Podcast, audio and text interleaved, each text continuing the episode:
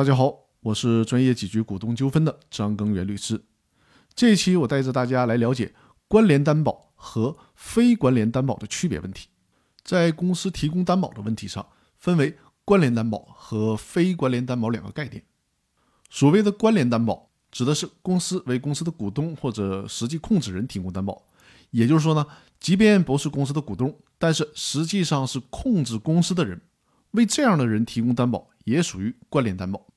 在关联担保的时候，要求是必须经过股东会的决议。注意啊，关联担保的时候，公司的董事会是没有决定权的，这是公司法的硬性规定。所以说，如果在关联担保的时候，债权人只拿到了公司的董事会决议，这个担保肯定是无效的，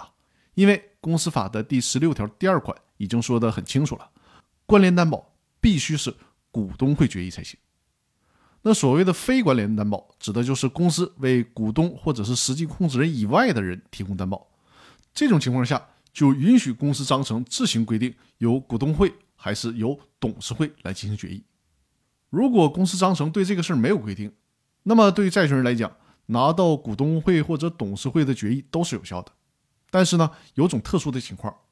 比如说公司章程规定，对于非关联担保的事儿呢，是由董事会决议。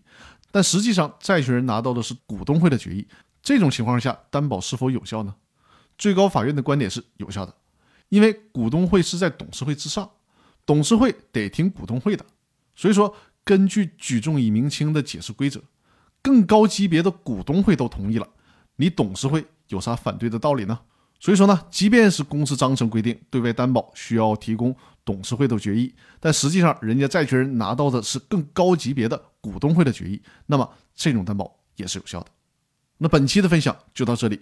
欢迎大家订阅和转发我的音频专栏，感谢各位的支持，我们下期继续。